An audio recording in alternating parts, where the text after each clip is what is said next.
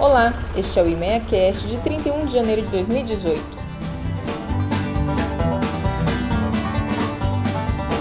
Boletim do algodão. Nesta semana, o IMEA divulgou o primeiro custo de produção de algodão em Mato Grosso para a safra 18-19, trazendo recuo em relação ao que foi visto na safra 17-18. No entanto, é preciso levar em conta que este foi o primeiro levantamento do custo de produção para a safra 18-19 e muitos fatores ainda podem influenciá-lo até a sua consolidação.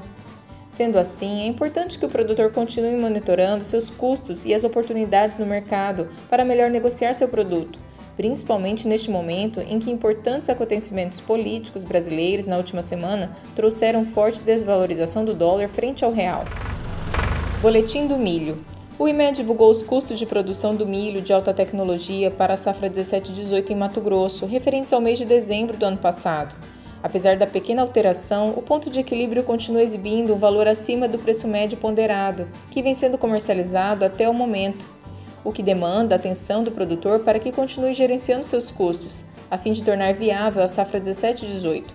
Em relação aos Estados Unidos, as vendas de exportações semanais do milho continuam apresentando retardo em relação ao que foi visto no ano anterior, mas nas últimas semanas o país vem exibindo bons volumes nas vendas, o que tem trazido ânimo ao mercado, que vem sofrendo pressão pela ampla oferta.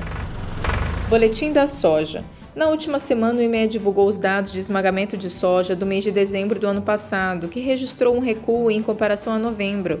Mas no acumulado do ano apresentou um volume recorde de 9,37 milhões de toneladas de soja esmagadas em 2017, Ainda na última semana, as cotações da soja na Bolsa de Chicago registraram alta em quase todas as sessões, enquanto que o dólar tomou o caminho contrário. Boletim da bovinocultura de corte. 31% dos pecuaristas do estado realizam apenas a cria em suas fazendas, e o recente aquecimento do mercado demonstra o surgimento de oportunidades para este produtor.